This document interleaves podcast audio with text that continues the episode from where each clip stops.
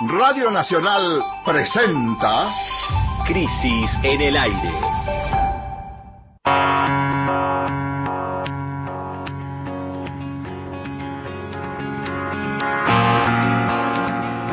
Bienvenidas y bienvenidos a Crisis en el aire, el programa semanal de la revista Crisis en el que todos los sábados elegimos tres temas de lo más importante que pasó en la semana para conversar eh, con quienes eh, los protagonizaron o, o los estuvieron pensando. Hoy nos vamos a ir a Bolivia, el país que no tiene escrito su destino. También nos vamos a desplazar hacia la provincia de Corrientes, Entre Ríos. de Entre Ríos, perdón. Eh, no sé por qué dije Corrientes. De Entre Ríos, eh, donde nos vamos a sumergir en el conflicto entre Artigas y los terratenientes. Y finalmente nos vamos a preguntar eh, si será a la hora del aborto legal. Eh, yo soy Jimena Tordini, estamos acá con Mario Santucho. Hola Mario, ¿cómo estás? Bien, Jimé, quería, si me permitís, mandarle un mensaje, un abrazo y un saludo a nuestro diseñador El Rata Vega, que en este momento está precisamente en Entre Ríos. Está en Entre Ríos y hablando de diseñador de nuestra revista, eh, les contamos que hoy también vamos a regalar ejemplares de nuestro número 44 recién salido entre quienes manden un mensaje de WhatsApp al 11 65 84 08 70. Lo digo de nuevo, 11 65 84 08 70. Nos mandan un mensaje y al final del programa vamos a elegir a los ganadores. Sábados de 8 a 9. El aire está en crisis.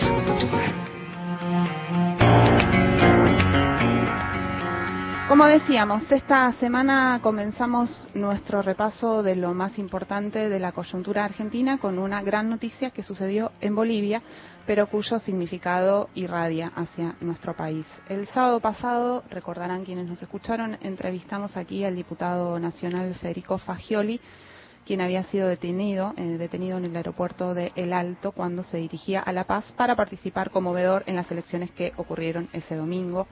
Ese fue uno de los picos máximos de tensión eh, de una historia que había comenzado en noviembre del año pasado cuando un golpe de Estado desplazó al gobierno de Evo Morales y así permitió el arribo de la derecha al poder en Bolivia. Recién ayer viernes conocimos el resultado electoral definitivo y la victoria del movimiento al socialismo resultó ser aplastante.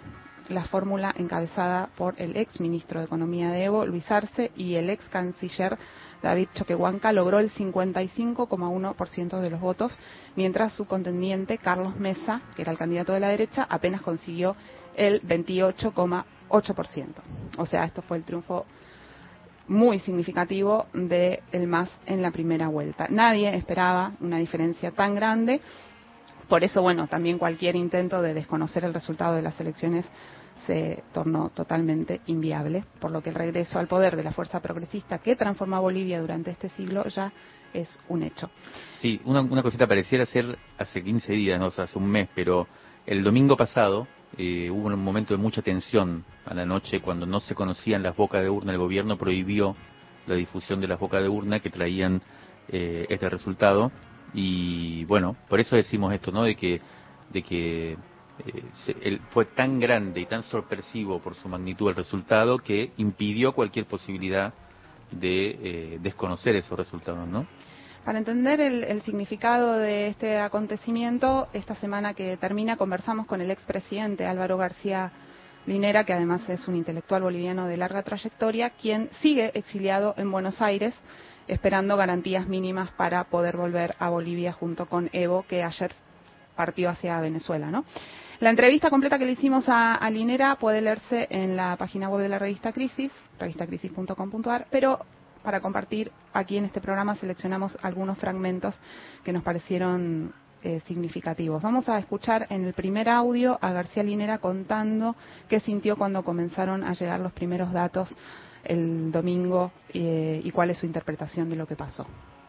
Me sorprendió el volumen del triunfo, digámoslo así. Sabíamos que íbamos a ganar, pero no calculamos en la, dimen- la dimensión de la victoria. Y sí, sí, nos sorprendió cuando comenzaron a llegar los primeros datos sobre nuestra diferencia, nuestra distancia con el segundo.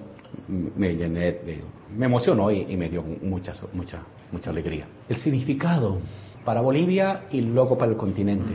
Para Bolivia, que eh, el proyecto nacional popular que ha postulado el MAS sigue siendo el horizonte insuperable de este tiempo. El año pasado no fue derrotado este proyecto, fue paralizado, pero no fue derrotado. Derrotas algo cuando le arrebata su fuerza moral o su energía. Hay derrotas a un adversario. Y eso no sucedió el año pasado. Y la prueba es lo que está pasando ahora. Ese proyecto que lo intentaron paralizar a la fuerza, cercenar a la fuerza el año pasado, vuelve a renacer con un brío extraordinario, porque su energía aún no ha agotado, no ha culminado. Entonces, en ese sentido, eh, sigue siendo el proyecto del MAS de inclusión social, crecimiento económico, distribución de la riqueza, como un trípode, el horizonte todavía de, esta nueva década que viene por delante. Y para el continente, para el continente, yo creo que la, lección es em, que si apuestas por eh, procesos de movilización social, apuestas a eh, beneficiar fundamentalmente a la gente más sencilla, más trabajadora, más necesitada, podrás tener problemas, podrás tener dificultades, contratiempos, estos recodos que se dan, pero es una apuesta que va con el sentido de la historia. A diferencia de aquellos proyectos que apostaron a colocarse del lado de la empresa, de los adinerados, de los privilegiados, ese, proyecto se muestra agotado, se muestra cada vez más endurecido, más autoritario para querer seguirse manteniendo. Bueno, el argumento de García Linera, creo yo, intenta responder una pregunta que esta semana circuló con insistencia y que la verdad que es interesante darle, darle, darle una vuelta, ¿no? Porque la pregunta sería, ¿cómo, ¿cómo puede ser tan ineficaz la derecha como para durar menos de un año en el poder, luego de haber avanzado y aplicado todo el rigor ¿no? del, del Estado y de una especie de venganza contra la izquierda boliviana. ¿no? Después de 13 años de gobierno de la izquierda boliviana, la derecha subió al poder a través de un golpe institucional, un golpe de Estado, y, y, a partir de ahí, bueno, empezó a, yo le diría, a aplicar las armas de la crítica y la crítica de las armas, como se decía en su momento, y sin embargo, eh, en menos de un año el, el, MAS volvió al poder. ¿no? El argumento de García Linera apunta a razones estratégicas. Eh, lo que él dice es que la derecha carece de horizonte histórico, por eso sus golpes tienen patas cortas. Parece muy interesante como idea para comprender esto, ¿no? Que también nos sirve para, para entender la derrota macrista en Argentina, de alguna forma. También nos sorprendimos cuando la incapacidad de Macri de reelegirse, el primer presidente durante el siglo XXI, creo, en América Latina, que no logra reelegirse después de un primer mandato. Eh, creo que también resuena eso para entender acá eso, porque duró cuatro, solamente cuatro años. Hay otros también otros razonamientos que circularon esta semana y me gustaría citar uno que me pareció especialmente sugerente de Manuel Canelas, que actualmente está exiliado en España y que fue ministro de Comunicaciones de Bolivia durante el fatídico año anterior, ¿no? El 2019. Él dice que, para explicar por qué eh, el resultado tan amplio también, que la política boliviana hoy tiene dos grandes clivajes principales, ¿no? Que son los que organizan en general la, el razonamiento popular y, que decidió un poco la, el voto de las mayorías en esta ocasión, eh, el domingo pasado.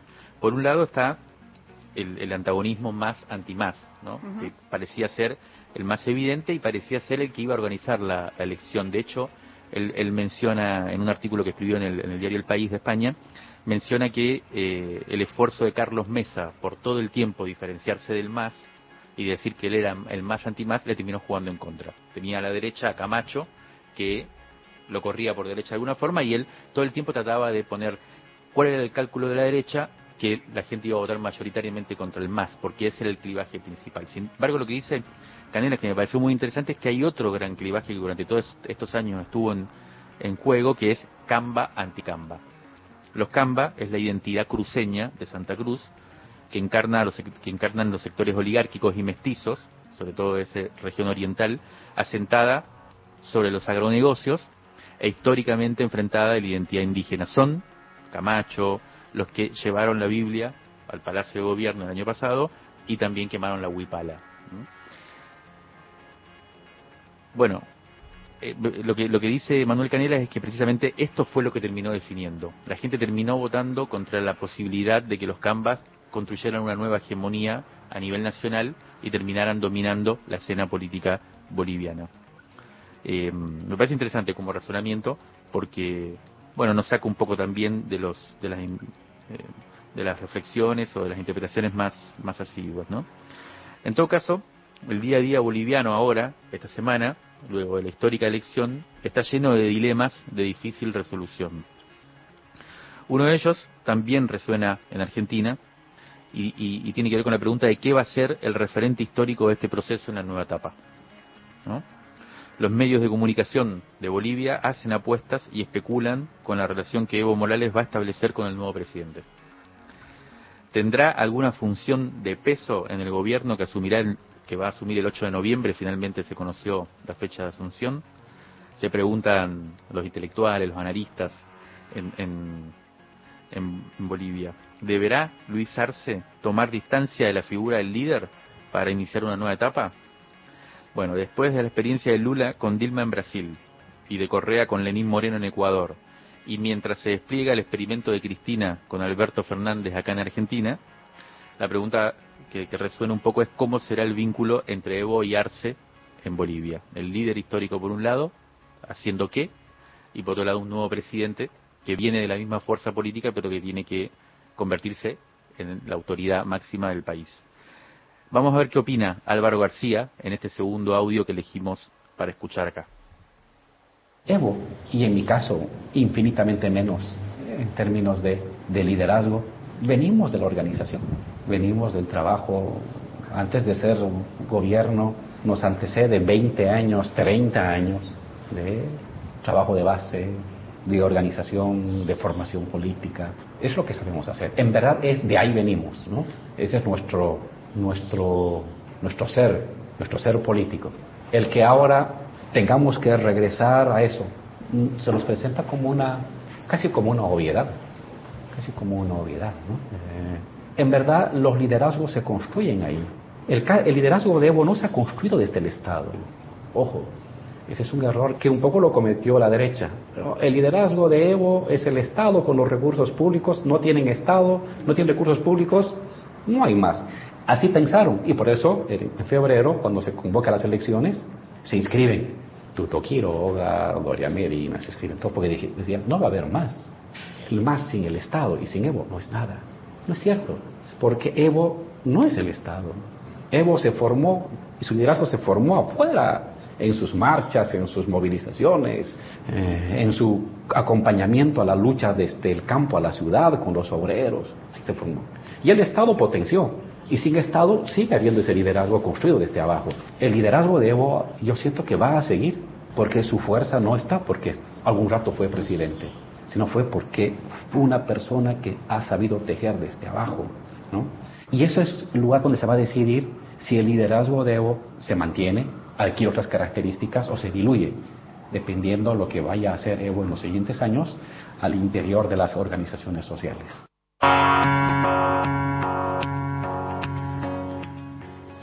Bueno, ahora después de los del impactante triunfo electoral, el, el gobierno del MAS tiene que enfrentar un escenario complejo, como decíamos recién, plagado de desafíos de resolución muy difícil.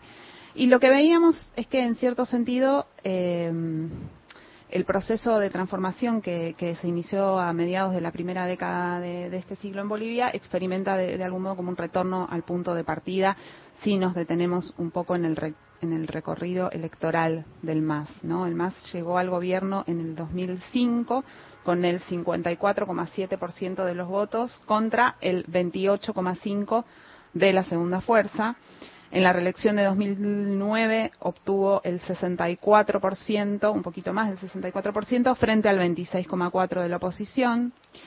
En el 2014 vuelve a reelegir con el 61,3% contra el 24,2% opositor. El año pasado fue el peor resultado, la, votación más baja en todo el ciclo, con el 47% contra el 36% de Mesa, de Carlos Mesa, y esa diferencia de poco más de 10 puntos fue la que eh, habilitó el golpe de Estado. Los resultados que hoy estamos analizando se parecen a ese 53,7 contra 28 del de, 2005. Sí, finalmente fue 55 contra 28. Muy, muy parecido. Muy parecido. Pero el escollo más sensible que va a enfrentar el gobierno de Arce es la aguda crisis económica que está heredando, que es producto de la pandemia, como en todos los lugares del mundo, pero también de la pésima gestión de la presidenta de facto Áñez. Y aquí también la analogía con Argentina surge, ¿no? Porque una vez que los sectores conservadores y los empresariales son desplazados del gobierno, bueno, la pregunta que aparece es si podrá la nueva gestión concretar la ansiedad de reactivación económica o hay que descartar que las cosas vayan a mejorar de manera inmediata. Además de eso, bueno, las condiciones internacionales son muy distintas a las que impulsaron el milagro económico boliviano durante las décadas pasadas y bueno, la pregunta es cómo hará el MAS para conseguir estabilidad política sin recursos económicos. Y además, bueno, tiene que lidiar con las Fuerzas Armadas y policiales manchadas de sangre por la represión contra el pueblo, como sucedió también en 2005. Y además, debe buscar la forma de acallar a una derecha furiosa con base territorial en Santa Cruz, como, como decías antes, Mario, que como en 2005 va a estar en pie de guerra y enfrascada en perforar la gobernabilidad. Vemos, ¿no?, los escenarios mm. eh, comparables el porvenir no parece entonces un sendero luminoso de progreso, bienestar y unidad eh, nacional. Y vamos a escuchar al último audio que tenemos para compartir hoy de Álvaro García Linera, quien describe un poco el tiempo que viene de una manera que es realista, pero al mismo tiempo fascinante.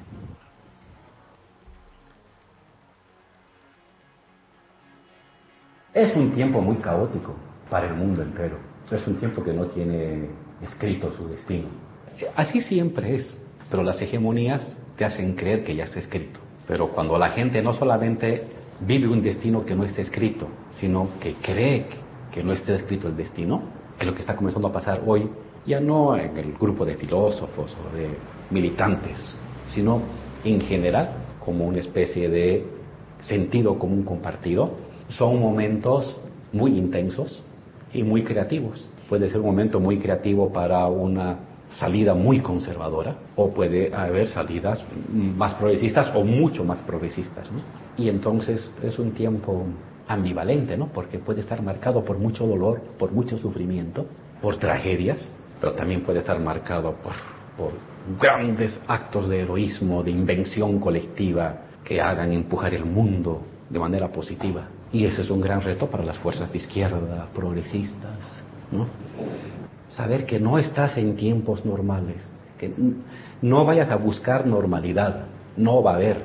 En la turbulencia ve creando como una línea de acción que avance, tener la capacidad de colocarte en la cresta de la ola para que no te hunda la ola y, no aparezcas destrozado por la propia ola.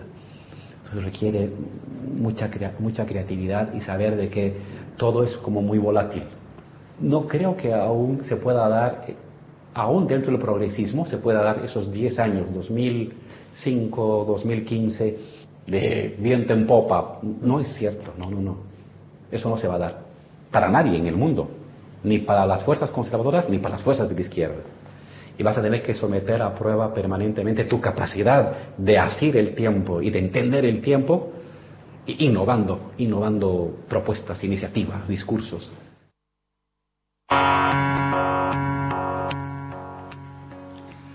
Vamos a cerrar este bloque leyendo el fragmento final del manifiesto editorial del nuevo número de la revista Crisis, que, como ya comentó Jimena, hoy estamos rifando o regalando entre los oyentes que se anoten para recibirla.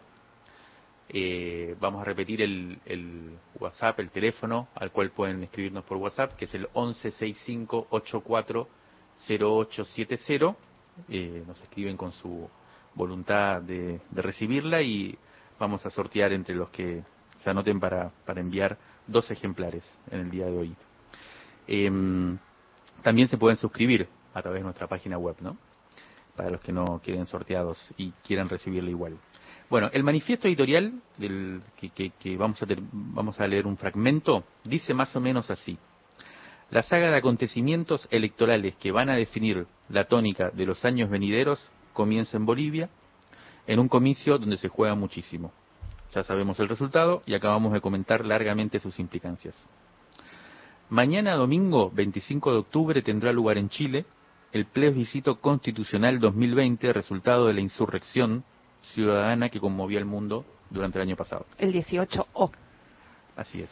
Y si bien nadie duda del triunfo del apruebo, porque se vota, la primero, se votan dos preguntas, la primera es si se aprueba o no una nueva constitución, por lo que el referéndum en sí mismo no será un parteaguas, la verdadera incógnita refiere a la capacidad de una derecha muy experimentada para reciclarse y conservar el manejo del proceso, frente a una indignación ampliamente legítima, legitimada, que estuvo en pausa por la pandemia, pero que ha comenzado a resurgir, y el fin de semana pasado hubo una movilización enorme, eh, recordando precisamente un año de la primera, de los primeros movilizaciones que conmovieron a Chile, ¿no? El famoso Chile despertó.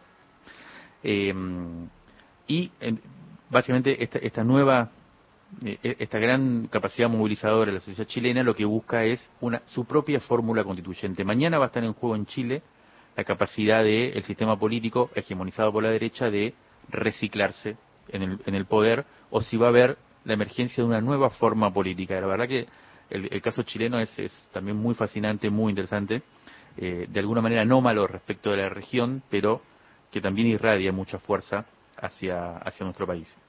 Sin embargo, el día D será el próximo 3 de noviembre en los Estados Unidos, ya está ahí nomás, faltan dos, tres semanas, cuando sepamos si finalmente Donald Trump consigue su reelección.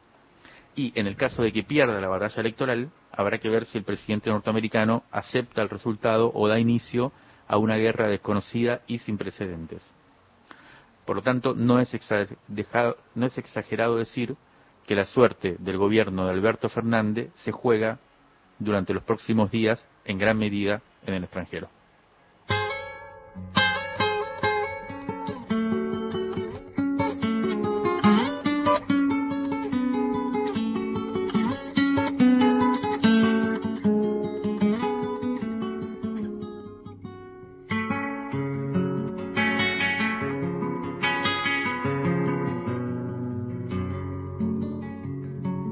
Con su permiso voy adentrar aunque no soy convidado. Pero en mi pago un asado no es de naides y es de todo. Yo voy a cantar a mi modo después que haya churrasqueado. Yo sé que muchos dirán que peco de atrevimiento si largo mi pensamiento para el rumbo que ya elegí. Pero siempre he sido así, galopeador contra el viento. La sangre tiene razones que hacen engordar las venas. Pena sobre pena y penas en que uno pega el grito. La arena es un puñadito, pero hay montañas de arena. No sé si mi canto es lindo o si saldrá medio triste. Nunca nunca fui, zorzal ni existe, plumaje más ordinario, yo soy pájaro corsario que no conoce el alpiste. Vuelo porque no me arrastro, que el arrastrarse es la ruina. Anido en árbol de espina, lo mismo que en cordillera, sin escuchar las onceras del que vuela lo gallina.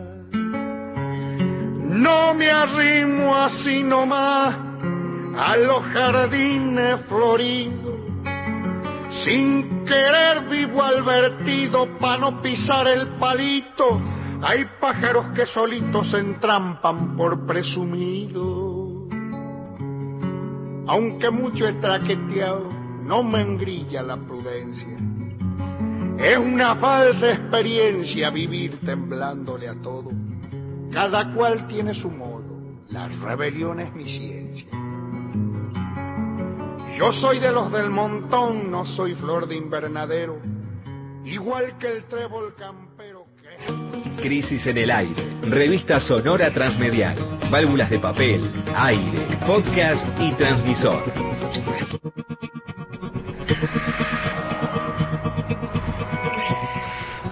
Como decíamos al principio, el segundo tema de la semana que hoy termina ocurrió geográficamente en la provincia de Entre Ríos, más precisamente en La Paz, que queda una localidad que queda al noroeste de esa provincia.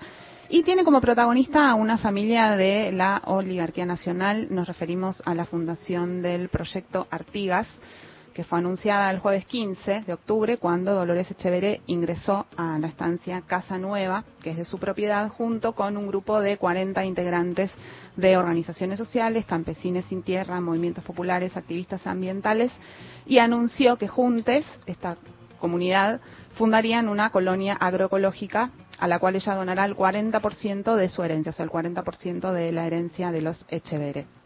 Además, como parte de este acto fundacional, el proyecto Artigas difundió una declaración en, un video en el que Dolores hace públicos los detalles de un largo conflicto familiar por la propiedad de los bienes de la familia Echeverre y anunció también que Juan Grabois asumió su representación legal en ese antiguo conflicto. ¿De qué se trata este asunto? Bueno, Dolores es la hermana de Luis Miguel Echeverre, que fue primero ministro de Agricultura, Ganadería y Pesca y luego cuando el macrismo reformuló el gabinete, la conformación del, Estado Nacional, fue pasó a ser secretario de Agroindustria. Y todo esto ocurrió inmediatamente después de que él fuera el presidente de la Sociedad Rural Argentina durante cinco años. Es un cuadro importantísimo del agronegocio ¿no? en Argentina y durante el macrismo específicamente. Exactamente, y, y, un representante de estas familias eh, terratenientes eh, que protagonizaron, bueno, el, siglo XX argentino, digamos, el abuelo de los Echeveres eh, ya era un cuadro de la clase terrateniente, fue gobernador de la provincia de Entre Ríos en la década del 30, fue presidente del Senado, fue fundador del diario más importante de Paraná durante muchos años. Así, bueno, acumularon poder en el mundo agropecuario, así llegan a, los, a los años 2000, que es cuando fallece, muere el padre de Luis Echeverre y de Dolores, y ahí comienza eh, un, este, novelón. un novelón, este conflicto que, que ahora se hizo público. Eh, cuando, bueno, sale a la luz que mientras el padre de los Echeverre vivía, Dolores, que es la única mujer de los hermanos, son cuatro hermanos, además de Luis Echeverre, otros dos hermanos varones, eh, que durante años excluyeron a Dolores de los negocios y de las decisiones económicas de la familia.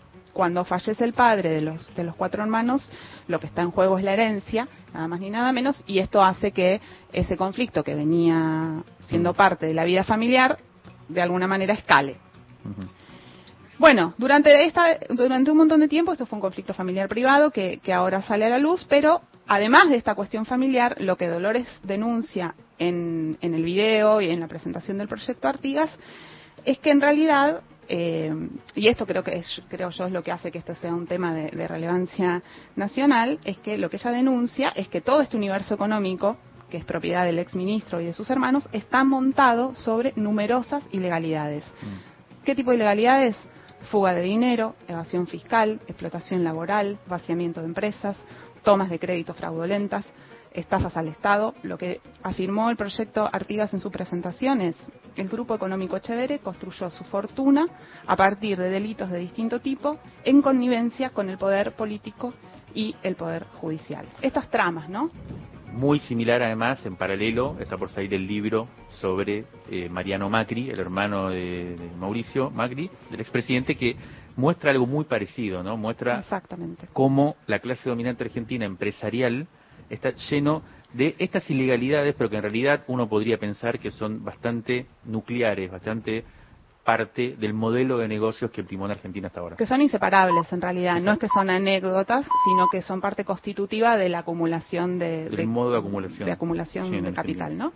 Bueno, quienes eh, ingresaron hace unos días a la estancia Casa Nueva para iniciar allí el proyecto Artigas fueron denunciados penalmente por usurpación, como no podía ser de otra manera, pero antes de llegar a esa parte del asunto, vamos a escuchar a Dolores misma contarnos desde la provincia de Entre Ríos ¿Por qué hizo esto y cuáles son sus objetivos?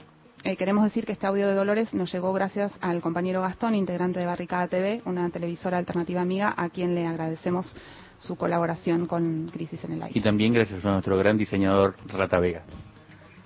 Bueno, en realidad desde siempre, desde siempre tuve un compromiso con las organizaciones sociales, con lo social, con lo comunitario. Siempre fue parte de mi pensamiento, de mi preocupación, pero ¿puedo hacer una referencia en el tiempo? Sí, fundamentalmente bueno, con las mujeres agropecuarias en lucha en los 90. Yo tuve un, contacto con ella, varias veces nos, hemos encontrado, me han visitado en el diario La Nación, donde yo trabajaba como periodista. Así que desde siempre tuve esa inquietud de sumarme a la lucha de las organizaciones sociales. Es como una, una fuerza una fuerza centrífuga, ¿no? Nos vamos acercando unos a otros. Yo le llamaría desde el punto de vista, es una, una mujer de fe, como un Espíritu Santo, ¿no? Del que todos somos parte. Entonces nos vamos hermanando. Así que lo contesto de esta manera. Es un acercamiento natural, indefectible y, y somos millones. Estamos en paz, felices, estamos generando soberanía alimentaria, estamos cuidando la tierra. También vamos a vender lo producido a un precio justo, al que todos puedan acceder alimentos sanos, para que todos se puedan alimentar de manera sana. Sabemos la víbora que estamos pisando, ¿no? Entonces, la verdad que no quiero imaginar cómo, cómo podría llegar a estar en este momento en el que una persona como Luis Miguel Echeverre, que siempre explotó a las personas para su beneficio económico personal, nos estamos organizando, incluida yo, ¿no? A mí también me explotó a mí también me explotó económicamente, porque tomó mis bienes y los administró. Lo mismo que hace y que hizo con, no solamente con sus empleados en el campo, sino también como administrador, o sea, como ex ministro de agroindustria, ¿no? Al explotar también a través de sus políticas agroindustriales. Así que ahora nosotros somos millones y nos vamos a organizar y la balanza se va a equilibrar.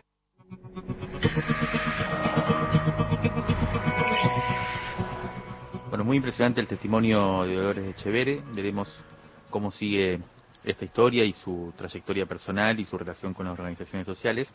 Pero hablemos de la reacción al lanzamiento del proyecto Artigas, de Artigas porque fue trepidante.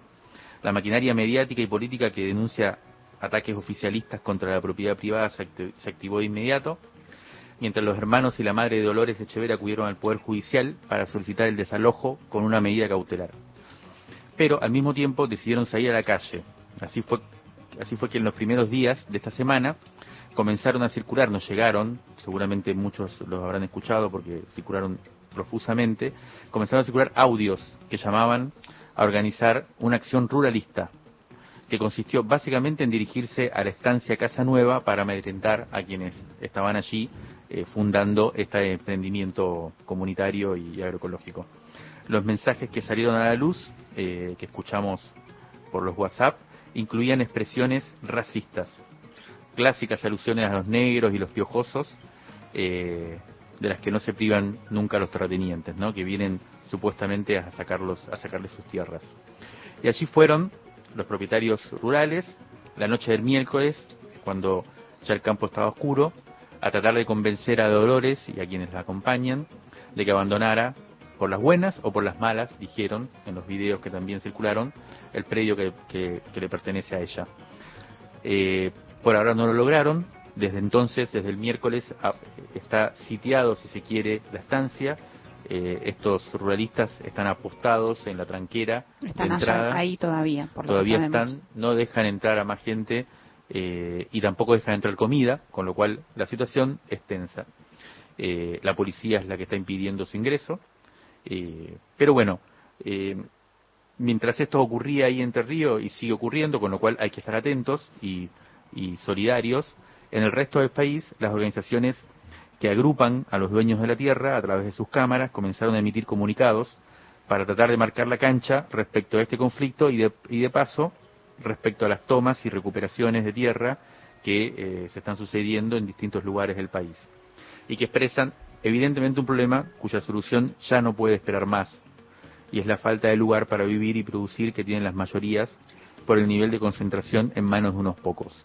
Un comentario, un paréntesis menor, ayer escuchaba una entrevista al ministro de Economía Martín Guzmán y eh, expresamente se diferenció este conflicto, dijo que el gobierno no tenía nada que ver, lo cual se entiende desde el punto de vista de la compleja situación eh, que tiene el equipo económico en este momento, pero quizás haya momentos en que esas sobreactuaciones no hacen bien, sobre todo a este tipo de conflictos, cuando uno se da cuenta que son conflictos estructurales, importantes, estratégicos, que más allá de este gobierno o de este equipo económico van a subsistir y, están en el fondo del problema, digamos, ¿no? Pero bueno, volvamos a Entre Ríos, porque además del problema de la tierra, lo que está en juego allí es la puesta en discusión de lo que del modelo de agronegocios predominante.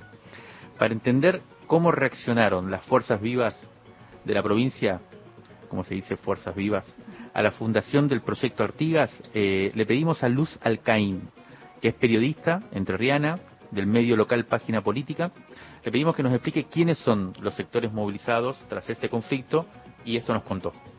Las repercusiones de la llegada de Dolores Echevere y Juan Grabois y su proyecto Artigas a la estancia Casa Nueva tuvieron en primer lugar como protagonistas a los sectores más rancios del campo. Básicamente fue una respuesta rápida, contundente, con la virulencia que muestran los audios que se han escuchado. Estos sectores del campo fueron los que primero reaccionaron ante los hechos y convocaron a movilizar. Recién el martes hubo una primera reacción conjunta de la dirigencia de Cambiemos expresada por sus legisladores nacionales. Ya habían pasado de jueves a martes cinco días hubo un pronunciamiento conjunto de todos los legisladores nacionales, entre quienes están Atilio Benedetti, un, dirigente agroindustrial muy poderoso de la provincia de Entre Ríos, diputado, eh, Alicia Fregonese, dirigente de la sociedad rural, muy allegada a Luis Miguel Echevere, y Alfredo De Angeli, senador nacional, que va por su segundo mandato en la Cámara Alta. Bueno, además consiguieron las firmas de todos los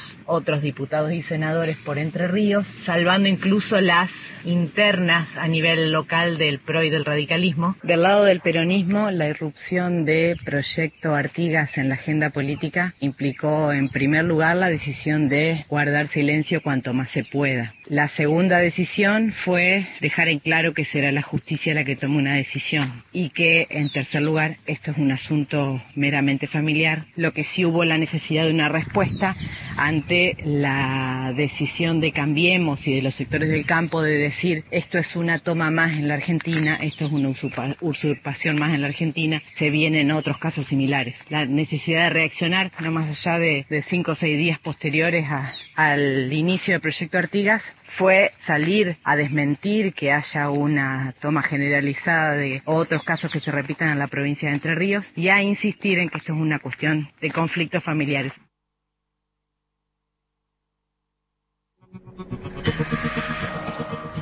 Ayer a la tarde el juez que interviene en la causa eh, le dio la razón a, Dolores y al proyecto Artigas y no concedió el desalojo que habían pedido los que había pedido Luis Echevere. Eh, el juez consideró que eh, no es cierto que, Dolores y, les militantes ingresaron con violencia al predio y que ella es dueña de ese predio junto con su familia. Eh, frente a esto, la estrategia del ministro de Agricultura, del ex ministro de Agricultura, fue victimizarse, denunciar ataques y anunciar que Argentina va en otro nuevo camino hacia la venezuelización.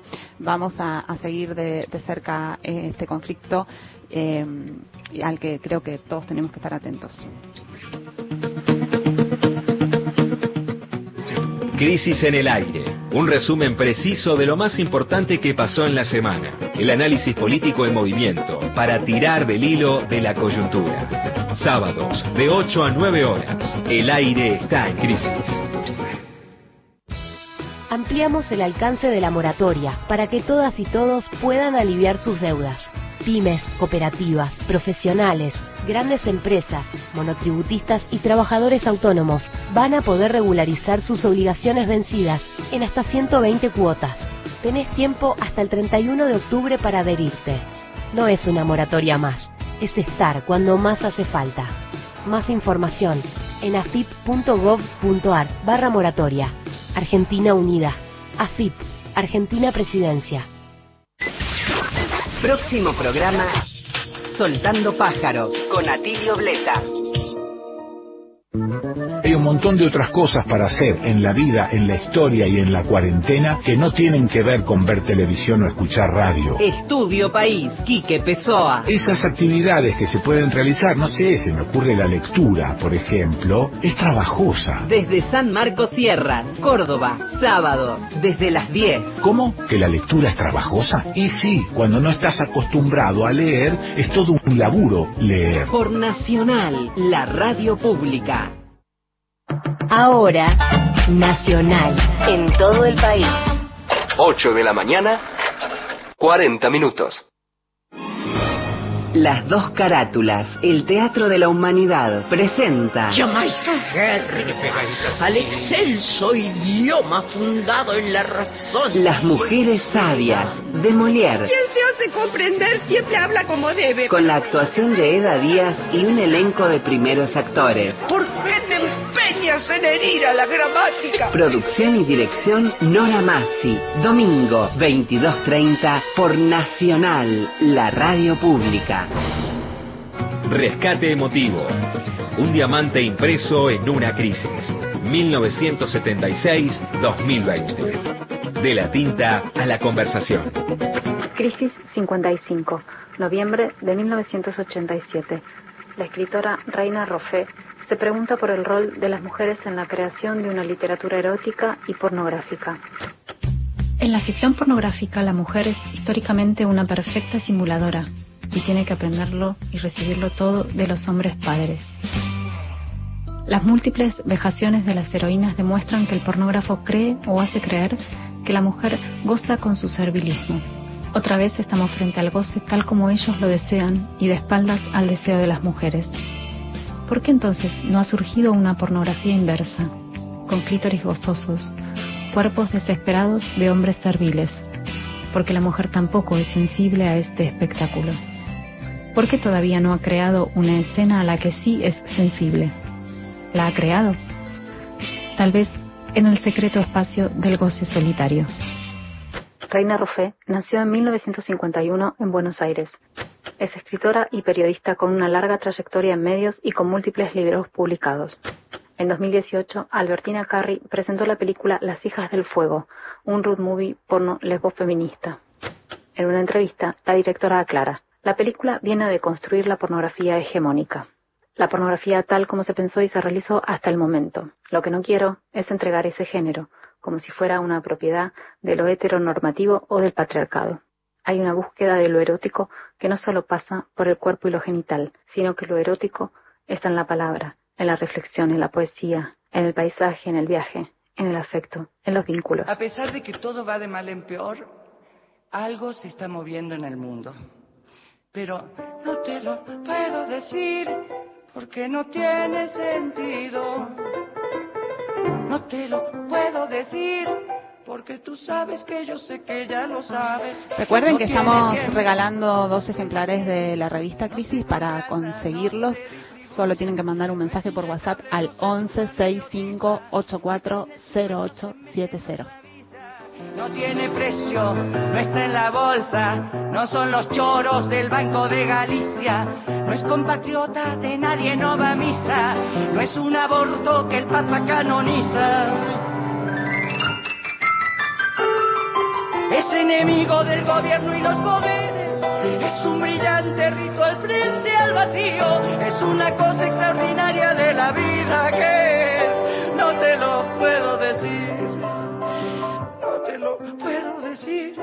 porque no tiene sentido. No te lo puedo decir porque tú sabes que yo sé que ya lo sabes. No tiene madre, no tiene abuela, no tiene santo, tampoco tiene vela. No da dolor, tumor, rubor, no cicatriza. No está a la venta, no se ve, no se cotiza. No se desea, no se seduce, no se decide, ni se desdice. No es un espejo, no es un templo, no da risa. No tiene angustia, ni se psicoanaliza. Este año extraño comenzó su recta final, se termina en 10 semanas, pero el año legislativo se termina aún más pronto, el 6 de diciembre. Al inaugurarlo el pasado primero de marzo, el presidente Alberto Fernández prometió que enviaría al Congreso Nacional el proyecto de ley de interrupción voluntaria del embarazo. Aquel día dijo, eh, textual, en el siglo XXI toda sociedad necesita respetar la decisión de sus miembros de disponer libremente de sus cuerpos y dijo también, dentro de los próximos 10 días presentaré un proyecto que legalice el aborto en el tiempo inicial del embarazo, pero como todos sabemos, eso no ocurrió. A lo largo del año, varias veces el presidente y otros funcionarios justificaron la no presentación del proyecto en el contexto pandémico, ya sea por las dificultades del debate parlamentario, ya sea por la dificultad del sistema de salud de participar del debate. Sin embargo, las razones parecen tener más que ver con las presiones de los grupos contrarios al aborto, que tienen arraigo tanto en la oposición como en el armado del mismo gobierno. La semana que hoy se termina, la campaña nacional por el derecho al aborto legal, seguro y gratuito y los feminismos realizaron actividades en todo el país para incrementar la presión sobre el gobierno para que se presente el proyecto porque bueno, también el análisis que se hace es que el año que viene hay elecciones, es decir, que en materia de excusas va a haber otras nuevas excusas. No es la primera vez que la legalización del aborto se subordina a cuestiones que son presentadas como más importantes o como más urgentes y recordamos que ese debate también marcó, sin irnos muy lejos, la campaña electoral del 2019. Para conversar un poco de esta cuestión, vamos a, charlar con, Rita Segato. Hola Rita, ¿estás ahí? Buen día, ¿cómo estás? Hola, ¿qué tal? Buen día, ¿cómo están? Bien. Buen sábado. Hola Rita. Hola, hola Marito, ¿qué tal? Bien. ¿Cómo estás? Te queríamos preguntar, Rita, respecto a esto que, decíamos, ¿no? Que a pesar de la enorme movilización social que protagonizamos en los últimos años, parece que el, derecho al aborto sigue subordinándose a, otras cuestiones que se presentan como más políticas o como más relevantes o como más urgentes. Eh, ¿vos, ¿Vos qué reflexionas sobre esto? ¿Por qué te parece que ocurre? Ay, es que eh, la cuestión del aborto es una, como diríamos, una cuestión lectora. O sea, es un tema que permite hacer una lectura siempre eh, de la realidad, desde donde se puede mirar eh, la política y donde se puede mirar eh, la situación. Eh, y es triste porque es muy decepcionante, porque justamente eh, fue una de las grandes esperanzas que pusimos en el, en el gobierno de Alberto. Eh, yo eh, no lo doy por, yo espero que haya una, una reflexión, una reconsideración, porque es absolutamente central. O sea, eso muestra justamente, es un indicador, un índice de cómo los temas de las mujeres son equivocadamente leídos como temas de interés particular. Bueno, les interesa a las mujeres. Es falso el tema de la mujer es un tema central de la política. Eso es un error de óptica que debe ser corregido. Lo vengo diciendo oh, siempre. La, la, cuestión de la mujer es, un, es el tema central de la historia, no de interés parcial, particular. Es de interés, eh, em, es como si fuera eh, la brújula de la historia. Hoy está en el camino, en la posición, en la comprensión de la cuestión de la mujer. Y eso se ve de muchas formas. Eh, em, entonces, bueno, y el aborto, dentro de los temas que interesan a la mujer, dentro de la violencia, la prohibición del aborto es una de las formas de violencia más eh, eh, em, grandes que existen, porque es una violencia de Estado. O sea, prohibirle a la mujer disponer de su cuerpo, o sea, la soberanía sobre su cuerpo, propio cuerpo, obligarla a llevar adentro un pedazo, eh, eh, una porción de células, no un pedazo de carne mm. dentro, equivale a una violación. Es idéntico a la experiencia de la violación que tiene la misma estructura, es obligar a que la mujer acepte en su interior algo que no desea.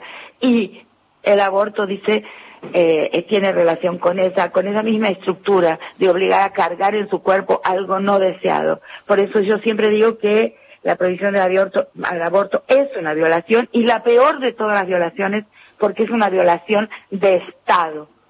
Y curiosamente en una marcha que fui hace un tiempo, en un 8 de marzo en Córdoba. Mm. Cuando había marchas.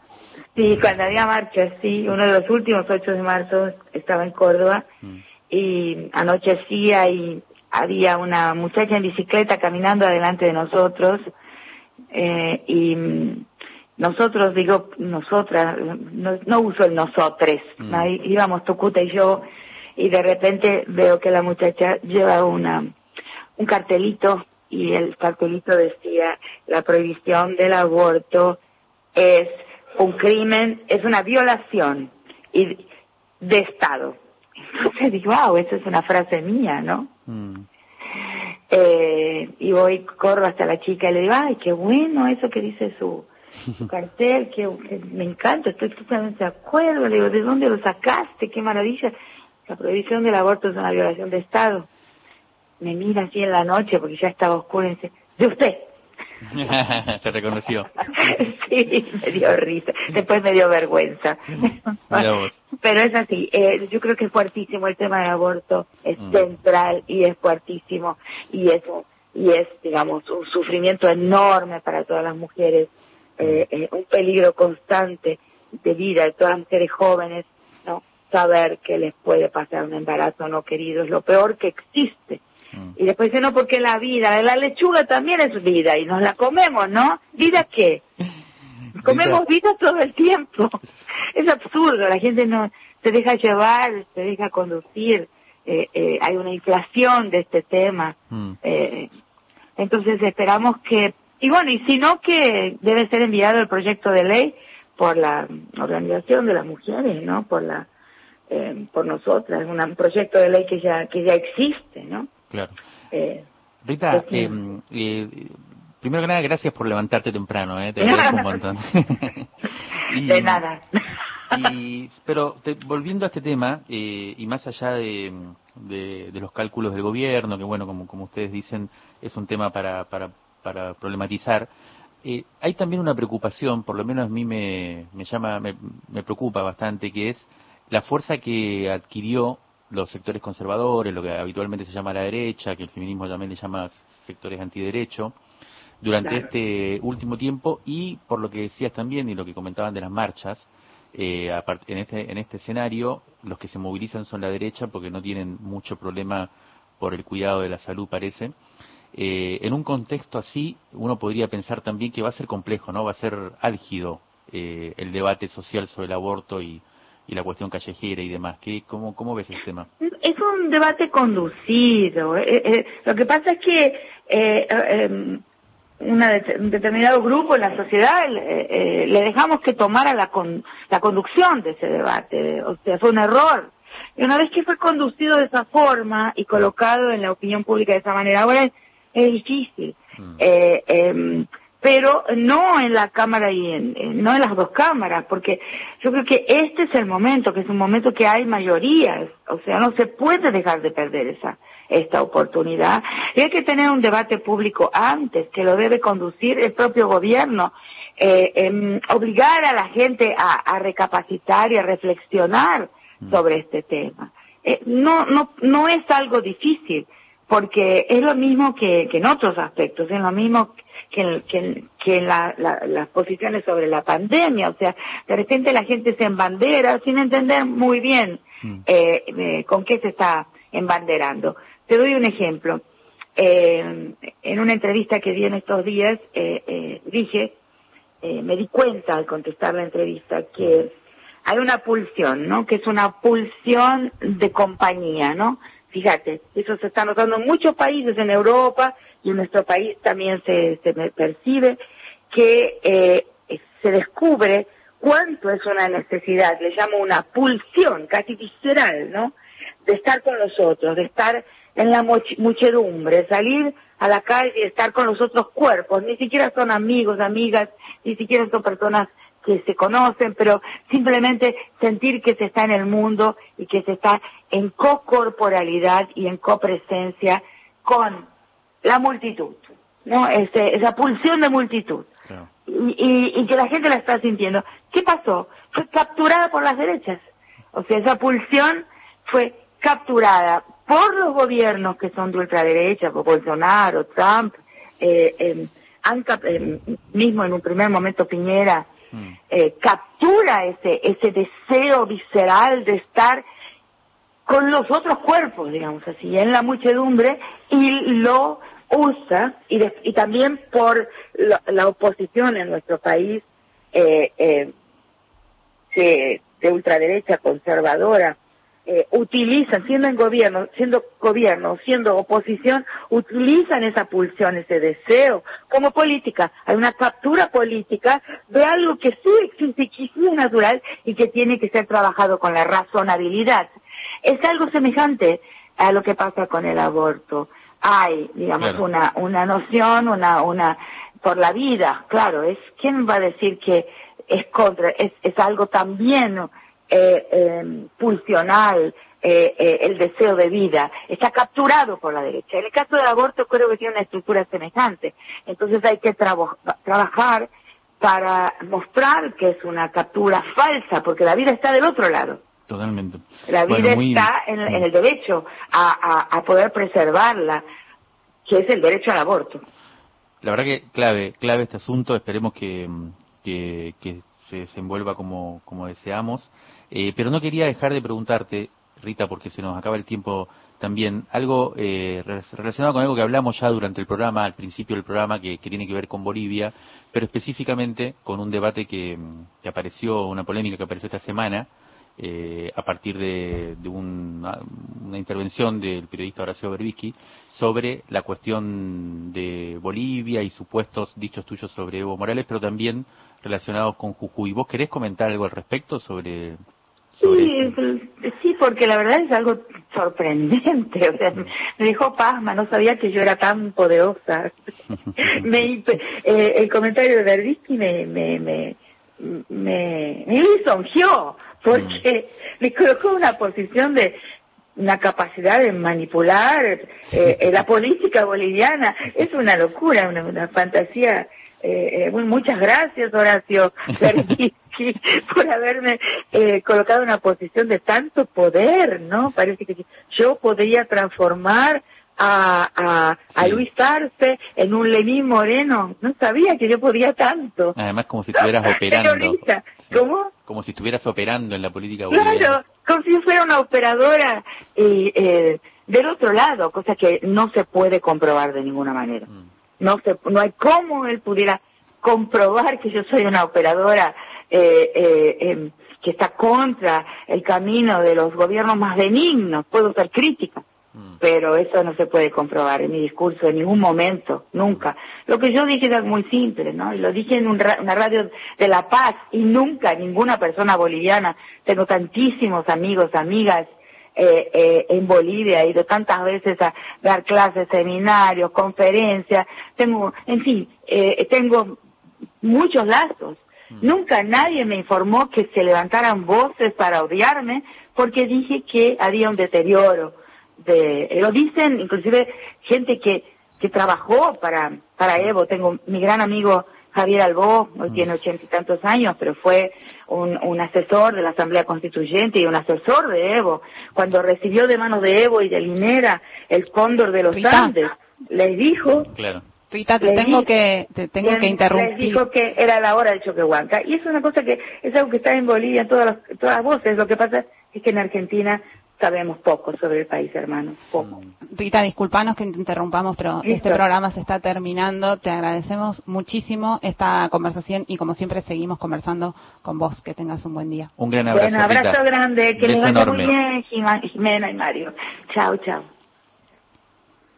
Bueno, ese programa se termina. Los ganadores de la revista son Patricia y Luis. Nos comunicaremos con ustedes para arreglar eh, la entrega. Nos encontramos nosotros acá el sábado que viene y un ratito en nuestras redes la versión en podcast. Que tengan un buen día.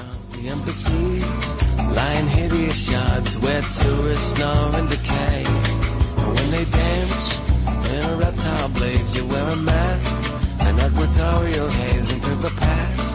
A colonial maze where there's no more confetti to throw.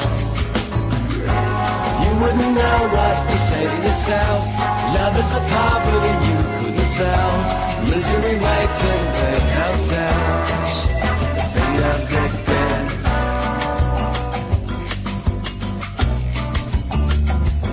You're out of luck. Singing funeral songs to the studs. The anabolic and bonds, they seem to strut in their millennial fog till they fall down into place. You wouldn't know what to say to yourself. Love is a poverty you couldn't south. Misery waits in big